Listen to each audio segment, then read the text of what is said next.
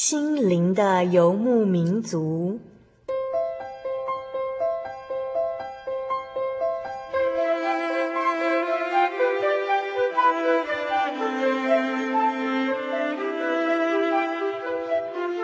在这个谁都不管谁的后现代社会里，每个人的心灵都是游牧民族。成长的过程就是寻找的过程。每一颗漂泊的心灵，其实都在寻找生命的绿洲。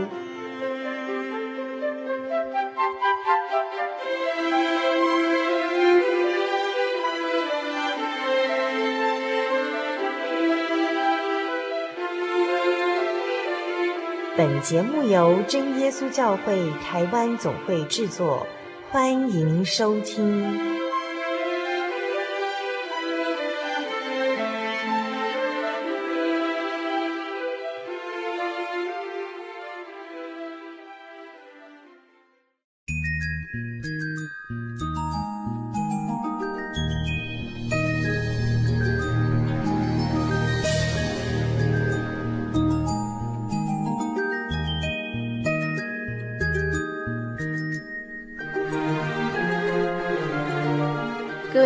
的听众朋友，大家好，我是小丽莎，欢迎再次收听《心灵的游牧民族》。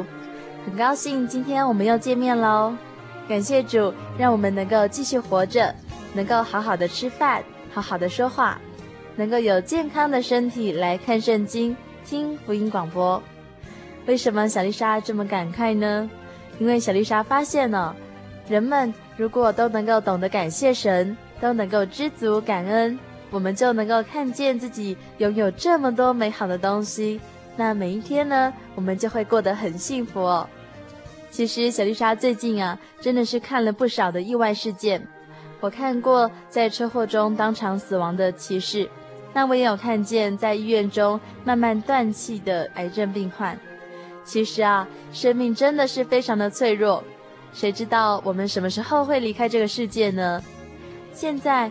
无论我们是在哪里收听节目，或是在收音机前，或是在开车，或是在网络上，或是在监狱中，或者我们是在台湾，或是世界上任何一个国家，感谢主，我们现在呢能够奉主耶稣的圣名聚集在这里，平平安安的静下心，一起来分享主耶稣的奇妙恩典，真的是非常的感谢主哦。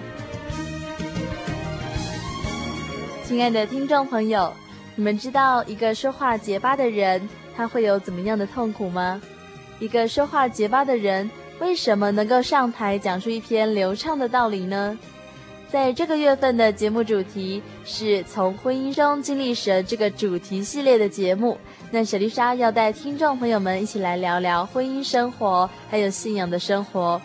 今天呢，我们要播出的是第五百二十八集的节目。节目的单元是小人物的悲喜哦。今天雪丽莎邀请到神学生黄家明弟兄，邀请到家明大哥来做生命故事的分享哦。他从小呢就是一个常常结巴的小孩哦，他常常因为说话结巴而困扰。可是当家明大哥他因此伤心自卑的时候呢，他决定向神求说话的恩赐。这个恩赐呢，就是为了要开口向众人见证主耶稣的恩典，非常奇妙哦。他说话就因为这样子的缘故呢，不再结巴了。话说回来，其实现在小丽莎能够这样侃侃而谈，也真的是非常感谢主。如果我本身说话就不太流畅，或是说话会紧张，那大家可能就会看不起我，也都不会想听我讲话了。但是主耶稣让小丽莎有这样的机会，能够和大家在节目中来分享生命与真理，这真的是从神而来的恩赐哦。那年轻的家明大哥，他也在当神学生的时候呢，他顺利的完成了终身大事，而且在今天的节目中，家明大哥也要和他的新婚妻子一起来唱诗，他们要唱两首家明大哥他自己所作的曲子。那这两首诗歌呢，也是在家明大哥的婚礼中，由他们夫妻两人亲自献上的诗歌哦。欢迎听众朋友们一起来收听今天的心灵游牧民族。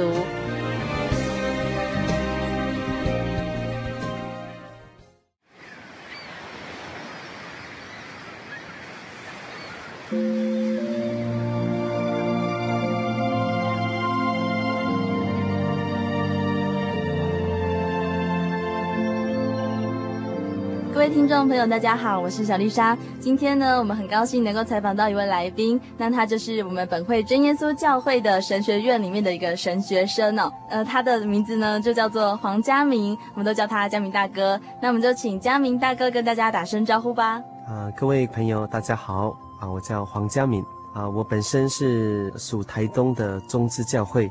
那你也是阿美族的哈？对，我是阿美族。大部分东部在海岸线的部分呢、啊，都是属阿美族的族群比较居多。在台东的那个地方啊，或者是三千台那个地方，就是真耶稣教会是蛮多的哈。哦，感谢主。其实以我们呃整个台湾地区啊，甚至全世界啊，真耶稣教会分布最密集的地方，可以说就是我们成功小区。可以说教会的间隔平均可能十分钟。十五分钟以内都可以到达另外一间教会。那你可不可以跟我们谈谈你的家族呢？哦，兄弟姐妹，我是排行最小的啊、呃，前面有两个姐姐，一个哥哥。那家庭啊，因为靠海啊，所以呃，父母亲都是靠渔业来维持这个家境。那我非常感谢主的地方，就是虽然家庭的环境不是很好，当然父母亲没有办法给我最好的，但是呢。啊，我始终感谢他们给了我最需要的，就是信仰。其实，在整个我的求学过程当中，我的信仰啊，可以说，呃，是我整个求学很重要的一个重心所在。从小的个性呢，就比较孤僻，因为从小不知道为什么，可能个性的关系，因为我从小会讲话的时候就会口疾，而且非常的严重，啊，所以到学校啊，可能都会被朋友欺负。啊，因为我讲话可能，啊，停顿个好几秒啊，他们可能听不下去，每个人都走光了。哦，真的。对，所以，啊，我从小可能就受到这样的一个口疾的情形，所以我的人际关系可能因为这样不是很好啊，可以说会比较自卑。那你都跟谁互动啊？一个人。真的哦。对，我国中几乎没有朋友，我常常一个人或者说一个人去海边，因为我本身父母亲是抓鱼的。然后几乎寒暑假我都不去上那个暑期辅导，可能都是去跟父母亲，甚至就去帮忙这样。那你的生活圈就几乎都是大人，或是比你年长的孩子之类的吗？对，几乎都是跟我爸朋友在一起比较多，嗯，是这样。到高中之后，可以说改变我的个性了。那我本身是害羞，甚至啊不太敢讲话的。那我记得有一次在国三。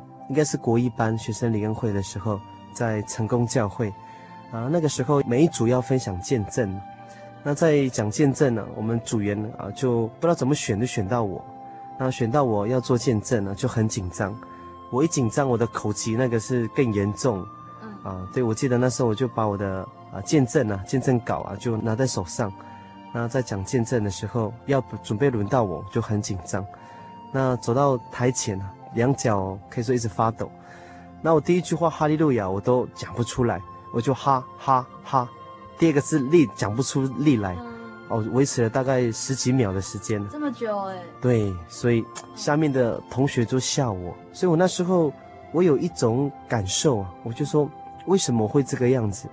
为什么别人讲话这么的顺利，我？我从小就是因为啊口吃的关系，人际关系不好，甚至我对自己都非常的否定。那我那时候就跟神抱怨了，我就说主耶稣为什么会这样？我就说有一天呢、啊，我一天一定要站在台前，能够为你做见证，对，让大家心服口服这样。对，我那时候有这样的想法，所以慢慢的到高中很奇妙，就住学生中心。那在学生中心啊，可以说在台东学院中心，它的整个。啊，制度非常的完善，啊，有安排这个领事的工作啦，还是练习讲道的工作，啊，让我本身学习到很多，啊，所以在那边我可以跟我同辈的互动，那本身参与圣工，啊，因为也得到圣灵，所以遇到问题啊，都会学会祷告，啊，所以那个时候慢慢跟神的关系越来越亲密，啊，每当在被别人欺负的时候，反而很懂得去依靠祷告神。我想说，高中啊，这是我改变很多的地方。得到圣灵是国中二年级呢。国中二年级。对，完全改变了我的一个对信仰的观念。嗯，因为从小我就觉得信仰离我来讲好远好远，因为神在哪里看不见。从小在真耶稣教会的家庭长大，我会觉得说这个是父母亲给我的，那信仰也是父母亲给我的，我走不出来。那很多人都求到圣灵，我甚至开始怀疑，是不是他们得圣灵是串通好的？啊，每个都手震动啊，舌头跳动这样。嗯哼。然后当我国二真的下定决心要求圣灵的时候，啊，那时候得到圣灵，那我感觉非常的特别，啊，所以每当我软弱的时候，遇到一些问题，我都会回想那次得圣灵的一种喜乐跟经历，又开始恢复我自己的一个信心。对，这个也是我的改变。那你的圣灵，然后你开始懂得能够祷告倚靠神之后，那你的口疾的现象有改善吗？其实国中还没有，还没到高中，嗯、甚至到专科，我还是会口疾。嗯哼，到专科是比较不明显，是一紧张到台前就会口疾。哦，对，就是平常比较不会了。平常讲话就比较不会。嗯、那改变比较大是高中，嗯、那当然也是在祷告方面一直向神求了。啊，不然我不能够永远一直这个样子，啊，我就靠着祷告这样，一路上就不自觉的就慢慢就好起来。那当我求到圣灵的时候，真的是，啊，让我对于神的一种认识更深刻。啊，原来有这么一位神，原来这个神离我不远。虽然我们从小就是在真耶稣教会里面长大，我们好像听到了很多，然后也从宗教教育里面学习到很多，可是。如果说没有亲自体验过的话，因为人家说信仰是要靠体验的嘛，不可能做实验哈。对对。那如果说没有亲自体验的话，你根本就不晓得这个神到底是从哪来，那这个神到底存不存在哈？那也是因为你自己身上有体验，所以你才能够很肯定的讲出来，真的有一位神。其实因为我呃也是参加很多的这个当辅导老师、学生联会的老师，我记得有一个印象深刻的了，在新浦教会吧，如果没记错的话。那时候在办这个学生联会，那时候我就当那一组的辅导员。那其中有一个学生，他可以说他就好像我以前那个样子，他不知道怎么跟人接近，他甚至很自卑，很否定自己，他甚至也否定神。他说神在哪里？他不知道。那每次求圣灵，就是一副那种不想到前面祷告的样子，因为他不相信，他就没有动力。对，然后他一直觉得说。人生就好像感觉上没有什么希望的感觉了。嗯，那时候当然每次就辅导啊，就讲啊，他也是就很不在乎这样。那他的同学一个一个就求到圣灵。嗯，那时候他就觉得说我不能这个样子，就找我聊天。我就跟他讲，就说时间快结束了，你要把握机会去求圣灵。我就大概教他一些心态了。我就说你这次求，你就认真的求，就跟耶稣求。主耶稣，如果你真的存在的话，你让我体验到你。啊，让我能够真正认识你。没有想到，在那次祷告，他得到圣灵了，他非常的高兴。我就说，哇，这个真的是一个得到圣灵之后的一个改变。那我记得有一次在我们的北台中教会的布道会，应该是今年的这个春季灵恩布道会。那有一个小姐，然后她也是去很多的宗教去寻求信仰，可是她一直找不到。他也觉得之前的信仰给他来讲好像都一样，没有什么改变呢、啊。也觉得说离神好远好远，好几次祷告都觉得说没有什么感受这样。然后我就那天晚上就跟他聊很多，我就跟他讲，我们今天来到神面前，我们只是非常卑微的，我们必须谦卑下来去跟他来祈求。那你就可以跟神这样祷告啊，神啊，如果你真的存在的话，你让我体验到你，你让我碰触到你，接触到你。是我能够真正认识你，啊，我一直到处寻求信仰，我找不到神。我相信这边有神，可是如果我们不到、看不到、听不到，我绝对没有办法相信。他隔一天晚上的布道会祷告，感谢主，他得到圣灵。他第一个一结束就想来找我，就来谈。哇，你说的真的是正确的，真的有神。所以从以上很多的一个经历当中啊，不仅强化我本身自己，那之前在啊信仰的一直。历程当中去感受到神，那也可以从其他人的一个追求信仰的过程，啊，借着本身自己一个经验的分享，诶，他们也能够得到这种信仰的一种经历，所以再次强化我个人的一个信仰，啊，所以更加的明确这个道路是正确的。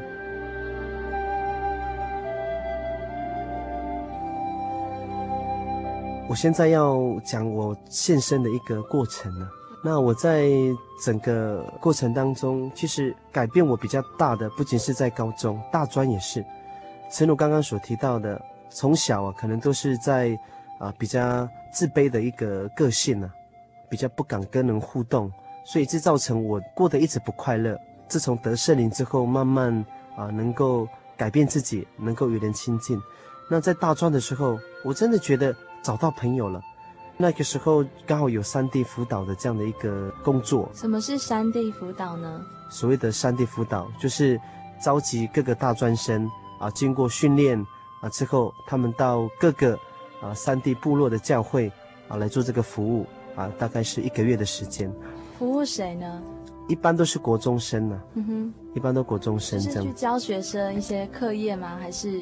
课业也有，那信仰也有，所以三地辅导它比较偏向两个部分都着重，让学生感受到啊老师跟学生的一个互动，老师在付出的过程当中，其实得到的甚至比学生还要多，啊，所以我本身也在三辅的期间当中感受到这样的一个回馈了，因为我从小诶觉得很多人在我身上付出，我今天回馈了，相对的从学生的一个成长，你可以得到一种安慰。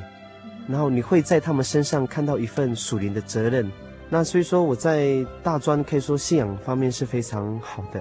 那可是到了当兵的期间呢、比较没有时间聚会，那很多时候跟外面的朋友接触比较多，那听到的可能就比较偏向属世方面的一些聊天的一些东西，这样，那无形当中也影响到自己的信仰。所以那时候一退伍的时候，信仰的部分呢、就不像之前这么积极了。那在过程当中也是去调试很久，说实在的啊，男生啊到当兵之后可以说是另外一个阶段的开始。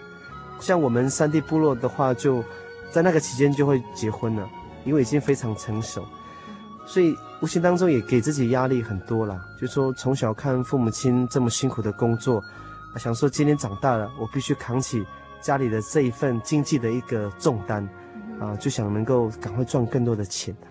所以那段期间就会把信仰忽略了，觉得说应该还有更重要的事情要去追求，可能就在工作的部分呢，啊，可能要花更多的心思，啊，所以我在结束当兵退伍之后，啊，我是选择要考公务员，那我当然跟神求说，啊，能够让我顺利考上，因为如果考上，我可以在我自己的一个地方啊做我自己的工作，也可以就近来照顾父母亲，这是非常好的。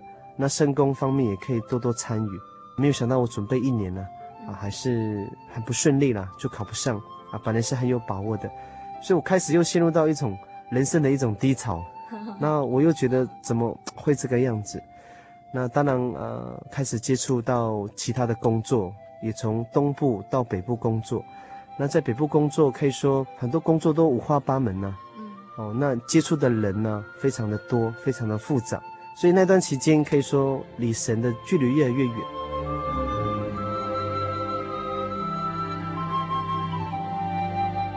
那我记得在我这个树林的这个三家教会举办这个灵恩会，那我记得在参加灵恩会的时候，我好感动。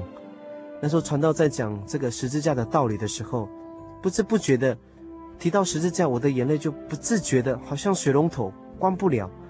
然后，尤其是在最后圣餐里祷告的时候啊，在神面前祷告，几乎快崩溃了，啊，整个眼泪啦，啊，整个情绪啦，非常的激动。然后主耶稣好像再一次用他的慈爱的双手，再次抱住你，紧紧的抱住你，觉得好温暖。那种感觉是你找到家了，你回到家了，好像浪子回头的比喻当中，啊，虽然浪子他在外头花尽了他之前呢父亲给他的这个财产。可是当他回去的时候，提到说：“我只要做故宫就可以了。”可是没想到他回去的时候，看着他的父亲啊，就在家门前等着他回来。一看到他，就把他抱起来，亲他的嘴。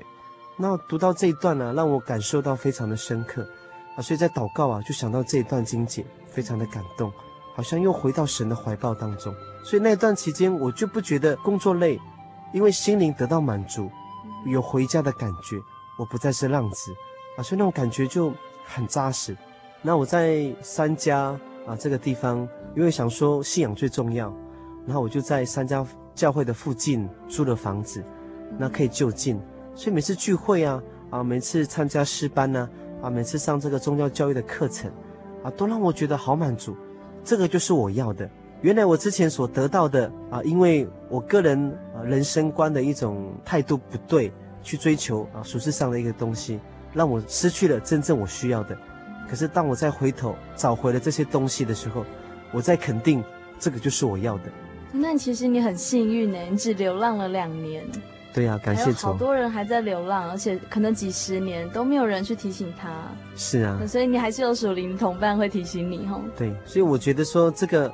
也是在我大专这个期间当中所建立的一个属灵上的一个朋友了，所以他看到我这个样子不行，所以提醒我，啊，所以很多时候我们啊，如果看到这样的人在失落当中，其实他需要的是一句安慰的话，他需要的是一句让他能够重新回头的一句话，因为他在软弱的时候，他不一定能够明白他自己到底在干什么。是的，我就说人其实都有自己的盲点呢、啊，我们当人觉得这个东西非常的宝贵。可是事实，这个却不是我们真正必须要的。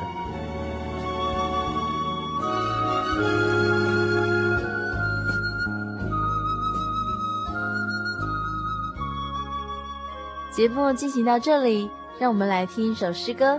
这首诗歌叫做《求主差遣我》，歌词是这样说到的：“主啊，主啊，我在这里，求你，求你差遣我。”我献这微薄的生命，愿为主重用的器皿。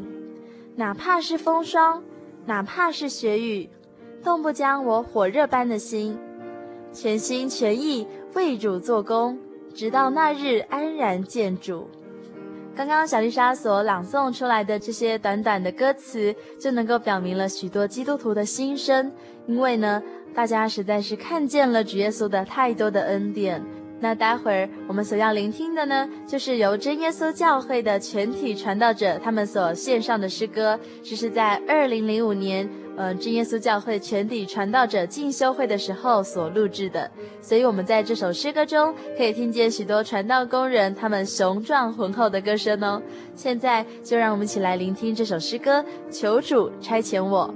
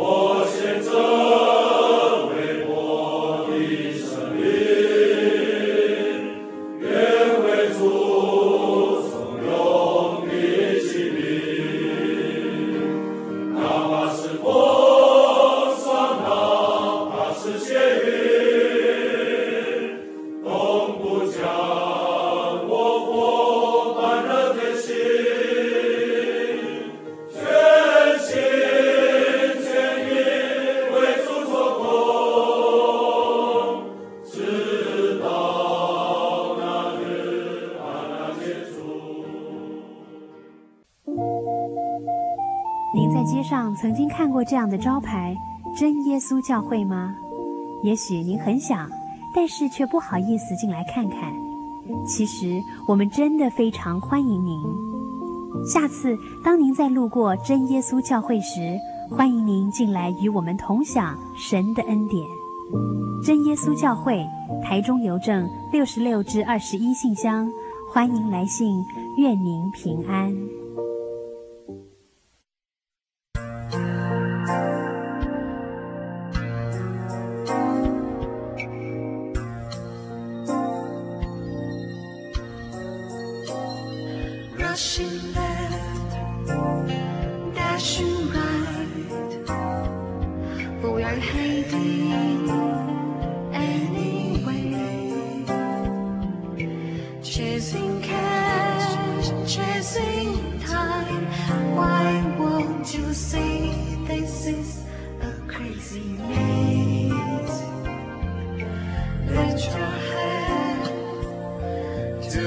Sky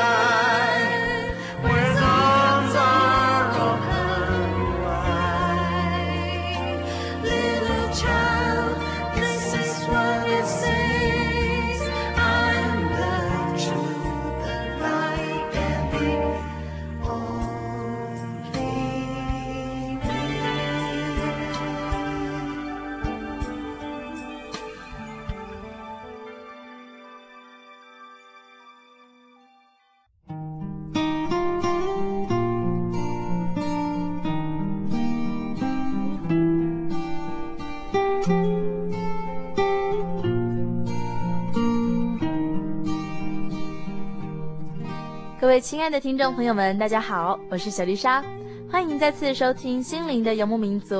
很高兴今天我们又见面喽。今天我们所要播出的是第五百二十八集的节目。节目的单元内容呢是小人物的悲喜。小丽莎邀请到来自台东的阿美族青年黄家明弟兄。在上个节目段落中呢，江明大哥和我们分享到他的献身之路。在下一个段落中呢，他将要继续和我们来分享哦，他是怎么样决定来当神学生，还有他的婚姻之路。欢迎大家继续收听《心灵的游牧民族》。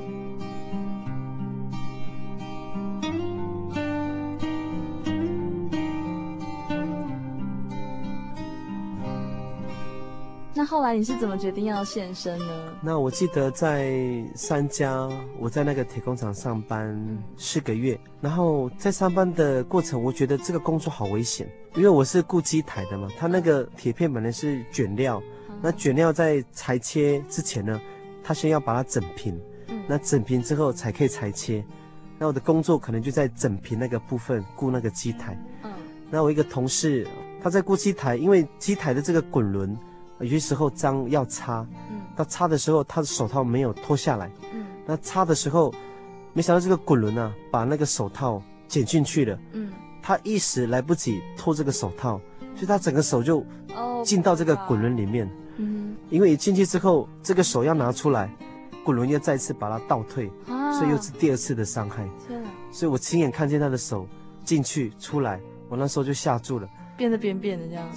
都流血了，那时候救护车就来了，嗯、所以我在隔一天呢、啊，我就写出这个辞呈，我就要离职了。只有你一个人要离职吗？还是很多人？只有我一个。哦，好。对，那时候因为在报考神学院，就是那那一年八、嗯、月份，我记得是八月十号截止报名。那我在那个地方上班，大概在七月份的时候看到这一幕，我就想说离职，再找其他工作。嗯啊，所以在那段期间，我决定离职，必须在十五天之前要提出这个辞呈嘛。嗯、所以我在七月十五号就提出来了。所以我在八月一号我就没有上班了。可是很奇妙，我那天没有上班的时候，三家教会的注目传道，那时候是五成文传道，他四个月当中他从来没有去家里找过我，因为那时候有一场丧礼，那没有人要奉读圣经，找不到人，那临时想找我。他可能也想说去家里看看我在不在，没有想到我那时候是离职，嗯，所以那一天在家里，那我也没有跟别人讲说我辞掉工作在家里，所以他无意间去家里的时候，我就吓一跳了，怎么这么巧？那他一讲，他首先讲到个神学院要报名快截止，就是呃八月十五号，就那个月的十五号。啊，就跟我讲说你要去报考啊，你要加油啊，我们阿美族传道非常的缺乏。啊，所以一直跟我讲，讲了很多。那去参加丧礼啊，也看到这个离世的人，我觉得人好像就是这个样子而已。当人的时间一到，人都会走过这一条路。所以我在想说，如果今天换作是我，也躺在啊棺材里面，我这个时候我是非常坦然的去面对这一刻吗？还是我是战战兢兢的，不知道将来要去哪里？所以那时候我对信仰又多了一份反省呢。我想说，我既然这个信仰我这么确定，那我在活在世上，我必须把我一生当中都投入在这个信仰里面。所以在传道提醒我之后，啊，在看到啊离世的这个弟兄，那我就觉得我的人生应当要调整脚步，能够走在信仰的一个路上，将来才有得救的盼望。所以那个时候我就开始犹豫了，难道这个是神的旨意吗？还是我想太多了？啊，所以过了两天，那我还是有陆续在找工作。那过了两天，我就有公司去通知我说去面试，啊，面试看看呢，如果可以就能够胜任的话就接那个工作，没有的话就可能要再找。那时候我就看天气太阳非常的大，啊，我在骑摩托车我就看到我里面有雨衣，我就把我的雨衣拿出来，那我就到公司去面试。一面试不到十五分钟出来，下大雨哇，下得非常的大。那我就下注为什么会这么突然呢？太阳这么大，那现在怎么突然下雨下这么大？那我想说没有关系啊，反正骑摩托车很近，我就戴眼镜嘛，我一手就就遮着眼镜，就这样骑摩托车回去。那就在路途上啊，就刚好看到闪黄灯，嗯，我想说黄灯可以加油嘛，冲过去这样。那么我一加油的时候，刚好有一个车子啊，他可能看到快要红灯了，他就开得很快，我就看到车子在前面，我就马上紧急刹车，我就滑倒了。那一滑倒之后，我就非常的那种感觉，不知道怎么形容，有声音在谴责我，他说。传道两天前就去家里跟你讲要报考神学院，嗯，那你为什么还要去找工作呢？那个声音一直在我脑海里面一直，一直一直盘旋呢。那是算是一种意念吗？我也不清楚哎，就是很清楚，很清楚，嗯。然后那个心跳就一直加快，快到你自己受不了，嗯，就很痛苦这样。我就一直受到谴责，然后那时候一边骑就一边哭了。为什么这个样子？那回到家里就赶快祷告。哦，你还还可以自己爬起来骑车回家这样？对呀，那还好没有怎么样就滑倒，因为我从会骑摩托车到那个时候从来没有跌倒过，就那一次跌倒，啊，就印象非常的深刻。那一到家里就开始啊，我就到底是不是神的旨意？那很奇妙，传到找我的时候刚好是我离职的那一天，又去参加丧礼，想到人生，去找工作又跌倒，那是不是主耶稣在暗示我呢？所以那时候我就一直很犹豫啦。嗯、啊，到底是不是？然后、欸、你的心还是蛮硬的哎，很硬呢。其实已经很多迹象你都很清楚了，对，对不对？是是。那你还是在怀疑吗？怀疑哦，我这个人很怀疑的。怀疑。然后那个时候就之后的两天，我都不敢出门。嗯、我想说出门，等下骑摩托车又会跌倒。然后因为怕怕的啦，又不知道是不是神的指引，然后又又害怕这样。然后我就在家里看书了。我记得在五岁的时候，刚好我的母亲打电话给我，就跟我讲说。嗯我的外婆已经病危了，赶快回来，搞不好就撑不到这几天。如果你不回来，她就这样离世了，你也会觉得很难过。嗯，因为从小就跟外婆住在一起，所以我对他有很深的感情。所以我想说啊，那没没有关系啊，那回去一天好了。那一到家，我就载我的母亲，再到台东市的马偕医院。那一下车，我就看到我们的传道者，就跟我讲说：“嗯、啊，佳敏。”剩下几天就报名截止这个神学院，啊，所以东南区啊已经推荐你要去考试，所以我那时候就心里面很复杂啦。嗯，我说我来我要看我的外婆，那一方面又听到这种声音说要去考神学院，然后甚至说已经替我已经提名了，对，都排好了，对，就是已经去提名要去考试。然后我一方面也是很不服气，就是说这个决定应该是我去决定，为什么你们要帮我去决定呢？也都不知会我一生这样。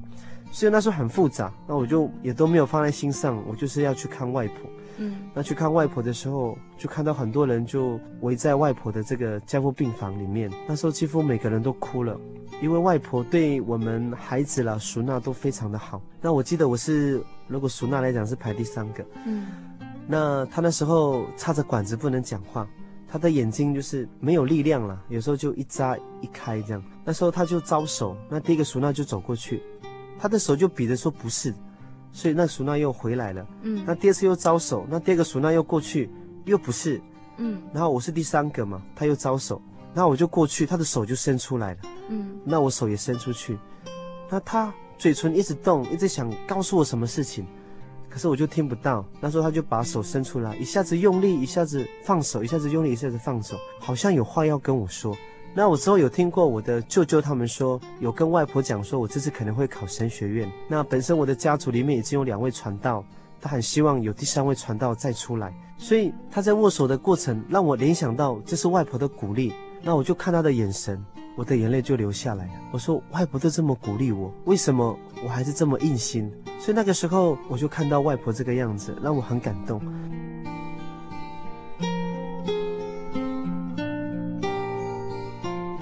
那一回去之后，我的父亲就告诉我，当传道还是不当传道，其实都有神的旨意。他就举了圣经的例子，他说，神在创世以前就拣选了我们，安排我们要做什么事情，甚至划定疆界啊，要我们在哪个地方居住。所以我那时候就听到我的父亲一直鼓励我，因为他抓鱼从十六岁开始抓，抓到将现在将近六十几岁还在抓鱼。他觉得说一生当中啊，他觉得做神的工作是最好的，所以一直鼓励我要考这个传道，读这个神学院。那时候我就一直很犹豫。那时候已经是八月十三号了，因为八月十五号就截止报名了。那八月十三号那时候跟我讲之后，就最后问我要不要考神学院，我一句话都没说，然后我就离开父亲，就自己到书房读书。然后没有想到十四号晚上，我就看见神学院的报名表就在我桌上。然后我想说，我父亲都这么有信心，嗯去鼓励我去考，为什么我这么硬心？然后我就开始回想，在整个一路上啊，从我回头那一刻，然后离子传道去家里找我，然后去找工作，跌倒车祸，然后又因为这个外婆啊，她病危，我回到这个台东，然后经过很多的传道的鼓励，难道这不是神的安排吗？我就一直在回想。所以那时候我就在填报名表，我就光是看报名表就看快要一个小时，我就等这个怎么下笔这样。然后想说报看看呢，反正报了也不一定考得上。对，因为在报考神学院还要经过三次的审查，啊，从本身自己的母会到教区，一到整个传道者联席会做投票，才可以决定你能不能考神学院。那考试也不一定可以考得上。所以我想说，那就报名看看啊。如果是神的旨意，应该就没问题；如果不是，可能就没有。那结果呢？那结果我就写了。嗯。那我写之后，八月十五号就要审查了嘛。嗯。那我在审查的前一天，我就祷告，就主耶稣啊啊！如果这个路是你要我走的，嗯，求你让我通过；如果不是的话，求你不要让我通过。就这么一次定生死吗？因为他审查三次。哦。审查之前第一次我就这样祷告，那祷完之后。隔了没多久，要进入教区的审查，嗯，那我一样做了同样第一次的祷告。我说主啊，如果是的话，求你让我通过；如果不是的话，就不要。嗯哼哼，也通过了。那在第三次审查的时候，我的外婆离世了。那我的外婆离世，我非常的难过。那我记得在传道在正道的时候，提到了一个很好的一个勉励。他就呃在讲道过程当中就提到，他说主耶稣好像一粒麦子。如果麦子不死落在地里，仍旧是一粒；落死了，就能够结出许多的粒子来。他就提到说，我的外婆好像一颗麦子，她今天虽然死了，可是却从我身上要结出更多的粒子来，拯救更多的生命，树林的生命。所以那时候听了，我就豁然开朗了。原来这个都是神美好的旨意。如果今天外婆没有病危，我的母亲不可能打电话给我叫我回去，我可能还会继续在找工作。那很奇妙，我一回去，那很多的传道者，我的父母亲都非常支持我。我去写了这个报名表。那外婆虽然离世了，也透过这个机会让我有这个勇气去报考神学院。所以我在想，这一路上难道不是神的旨意吗？我就开始一直在寻求。所以在第三次审查之前，我的外婆离世，在准备进入全省的传道者联席会的时候，我就做了励志的祷告。我就跟主耶稣说：“主啊，我前面的祷告你都垂听了。”那我也深信这道路是你安排给我的，可是我还是很犹豫，求你让我更加的明确。如果这次第三次的传道的联席会我还能够通过的话，我就相信这个是你的旨意了。如果今年考不上，我明年还会再考；明年考不上，我后年还是隔了几年、五年、十年，我还是要再考，一定要到考上为止。那我就跟主耶稣有这样的一个励志。那在审查之后，传道就通知我，就是已经通过审查，可以准备考试。那我整个心呢、啊、就非常的喜乐，所以那一段期间我在读圣经，非常的奇妙。我一般常常读，有时候都读到十字架，其实也没有特别的感觉。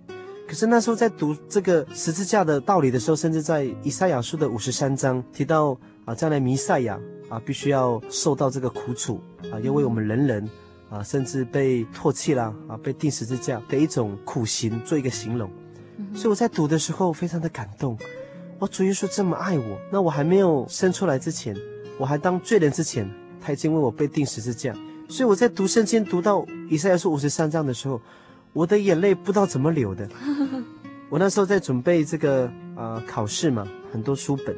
那在准备的时候读到这个十字架，我感动，我不能控制，我从来没有过这样的感觉，除了在领受圣灵感动，然后一直哭的那种感觉，其他没有在这样的感觉。我就哭到好像一个小孩子，哭得很惨，不知道为什么就一直哭一直哭，就想到十字架。我觉得今天主耶稣这么爱我。难道我不能够为他付出一点点吗？所以心里面就一直谴责，就一直哭，哭到心跳一直加快，快到你自己受不了。然后我那时候就马上祷告，那祷告心里非常的充满。所以每当读到十字架，我的那感觉又来了，大概有三次吧。所以十字架一直在我脑海里浮现。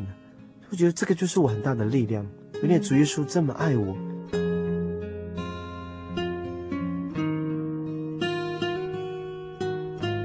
刚刚听到我们嘉明大哥讲到这一连串哈，就是你的献身的之前的这个整个过程，其实我们会发现说，神要呼召一个人出来，他是一个非常的完整的一个计划，你不出来都不行哈。那到最后是因为你自己可以真的体会到神的爱心、神的用心，那你可以就是从你祖母的去世的这个过程中哈，你可以发现到神对你的用心的栽培，真的是非常的细致。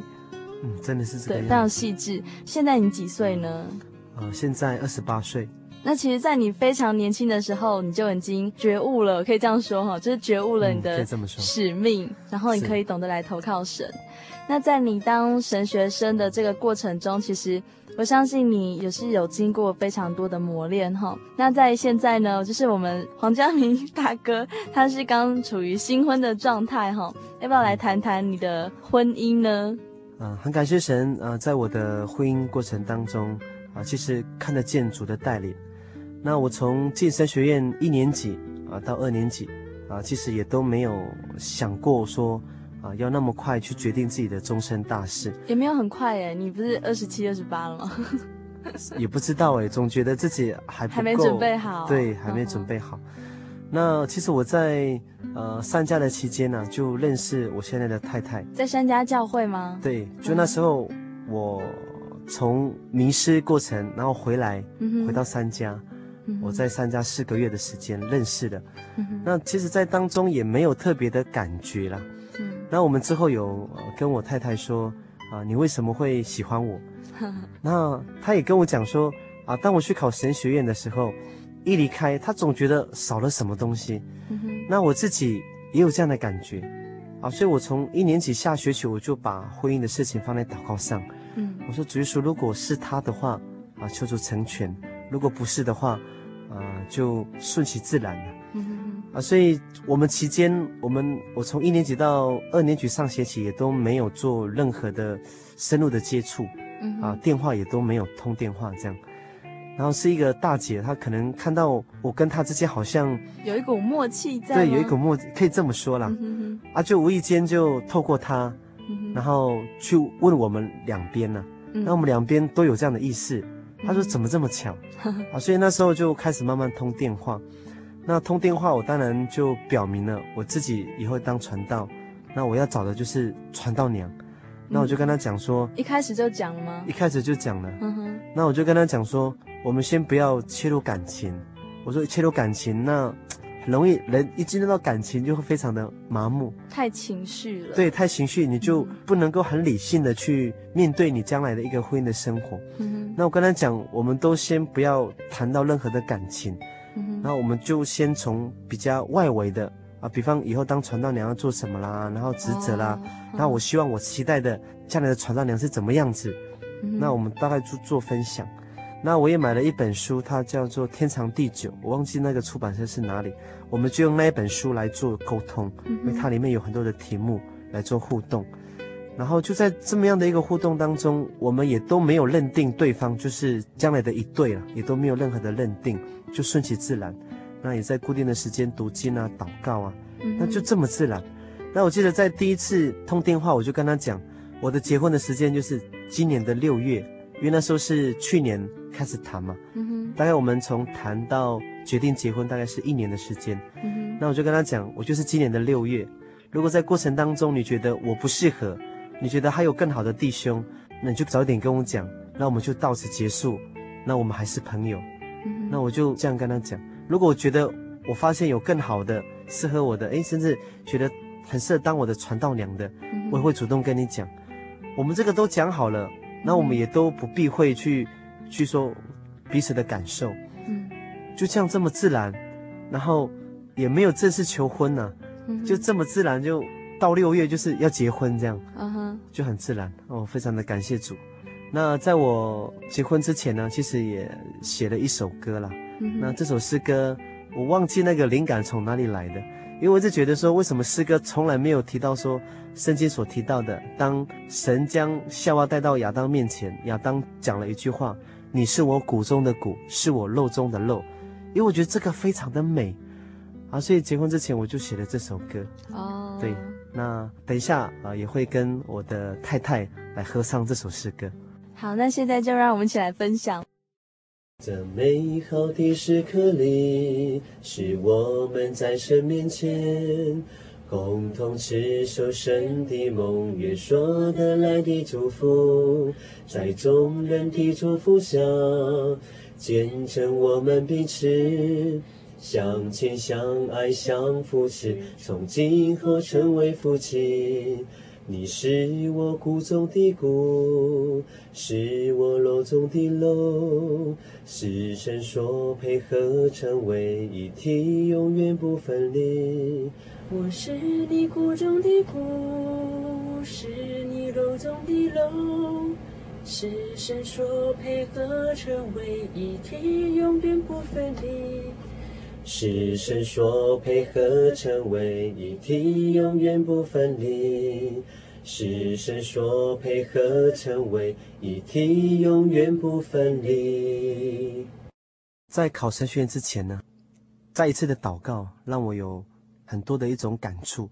那也在次那次祷告之后，我突然有一个旋律在我脑海里一直浮现。祷告完之后，我就把我的感受啊把它写下来，然后接着配合那个旋律。啊，就写了一首歌，那那首歌名叫做《活在恩典中》。嗯哼，那那首诗歌可以说，也可以成为我在进入神学院很大的动力。那在考神学院进入之后，也碰到很多的瓶颈。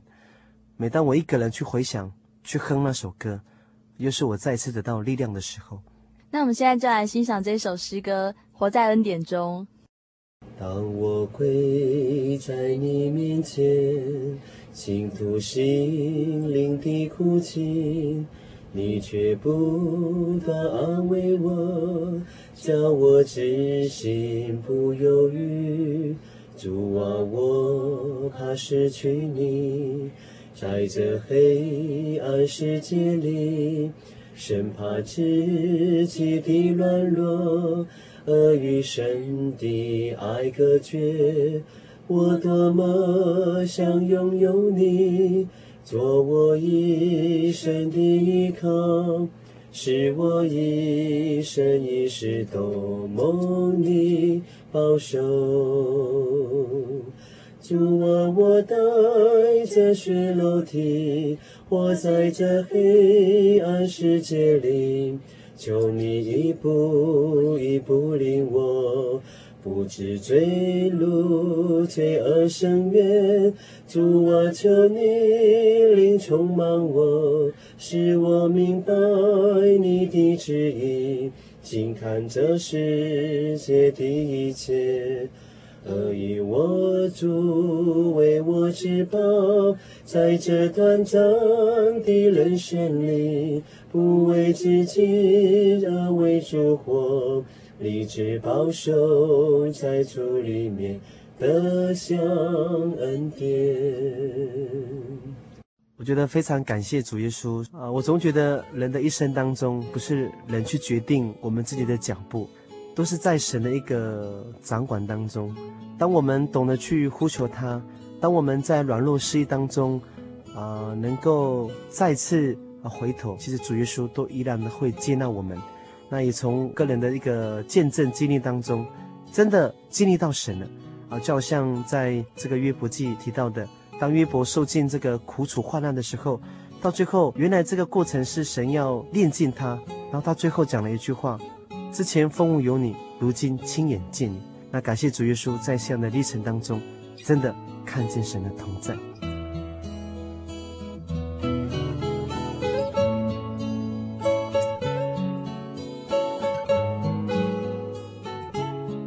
们看到今天故事中的主角佳明大哥，他从一个说话会结巴的小男孩，转变成一位讲话流畅又有恩赐的神学生哦，这真的是非常大的改变。而且他亲口见证说，这种口才的恩赐真的是主耶稣所赏赐的礼物。这样的礼物呢，就是为了要开口见证主的恩典。所以佳明大哥他心中充满了对神的感恩。后来，他就放胆投入了神学院的训练中，终生为主所用。其实，在圣经中也有这样子的故事，这样子的历史记载哦，就是在马可福音的第七章，这里记载着，耶稣他曾经医治过一个病人，这个病人的症状呢，比佳明大哥还要更严重。这个病人是一个耳聋加上舌头打结的，那这个舌头打结呢，就是圣经上所说到的舌结。英文是这样讲的：hardly talk，也就是难以说话的，也就是说话会结巴的人。但主耶稣也将他的疾病呢，完全的医治好了。亲爱的听众朋友，你有没有什么地方需要主耶稣医治呢？是肉体上的病痛呢，还是失落的灵魂呢？如果你看见了自己的缺口，并且能够以信心来向神祈求恩典，相信主耶稣，他必定以丰盛的慈爱来帮助你哦。最后，欢迎大家写信来分享你自己的生命故事，或是听众朋友对《心灵的游牧民族》节目内容有任何的感想，也非常欢迎写信来和我分享哦。欢迎来信，来信请寄台中邮政六十六至二十一号信箱，台中邮政六十六至二十一号信箱，或传真至零四二二四三六九六八，注明“心灵的游牧民族”节目收就可以了。愿主耶稣基督的爱与恩典常常与你们众人同在。我是小丽莎，愿神祝福你。我们下个星期再会。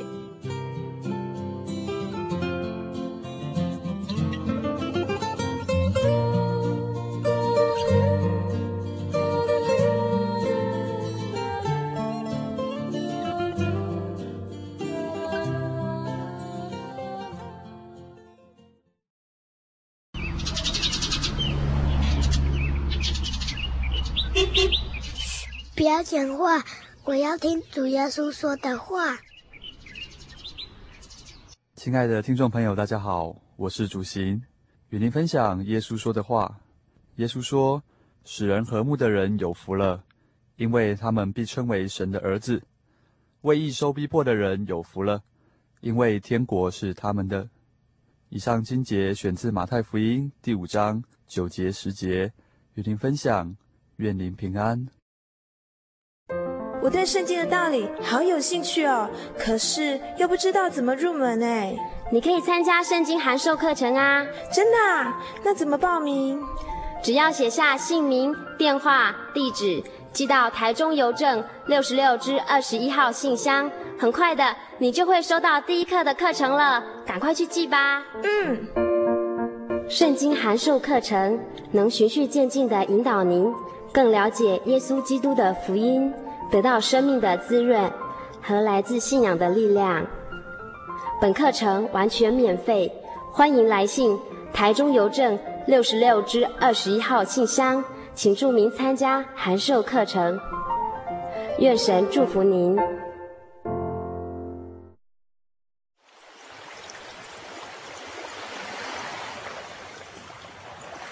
小伟。为什么你们教会的洗礼必须到郊区有河水或是海边的地方呢？哦，因为要在河水或是海边那一种流动的活水受洗，才有赦罪的功效啊！而且这样子才符合圣经的教训和耶稣的示范。嗯，可是洗礼不就是你们基督教会入教的仪式吗？哦，不是的，它不只是仪式，每个人都必须要悔改，信靠耶稣，并且奉主耶稣的名全身受洗。这样才能够有功效的重生哦，并且能够和神重新和好。哦，既然活水洗礼是跟每个人都有关系的，那我希望能够有更多的认识。好啊，你可以到你家附近的真耶稣教会，更深入的查考这方面的道理哦。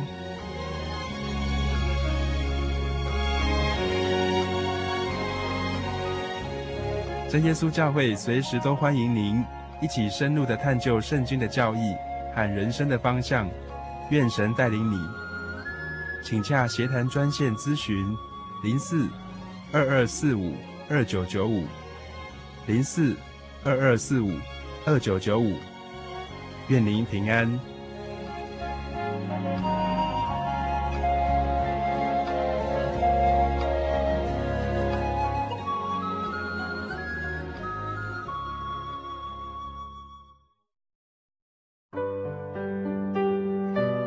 我的圣灵的那天，正是教会的秋季布道会。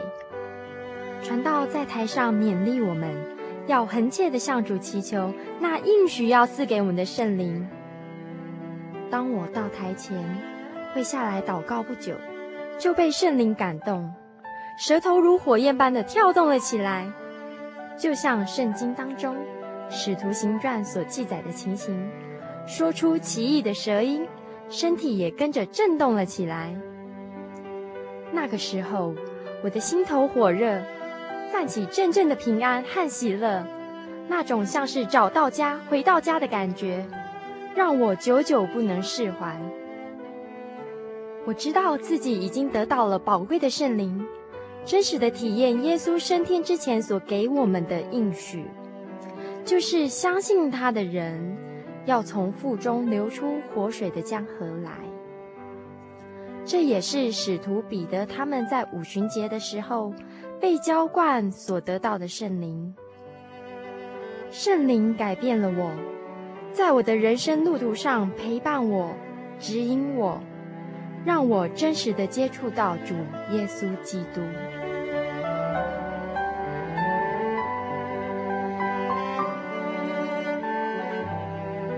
圣灵就是真神所赐的灵。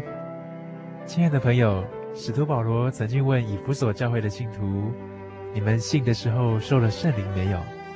他们回答说：“还没有。”假如你也想体验、接触这宝贵的圣灵，我们都非常欢迎您到各地的真耶稣教会，跟我们一同来查考，一同来祈求。您可以上喜信网站来查询各地真耶稣教会的地址。Joy 点 org 点 tw，我们衷心的期盼，你也可以跟我们一起来领受这宝贵的圣灵。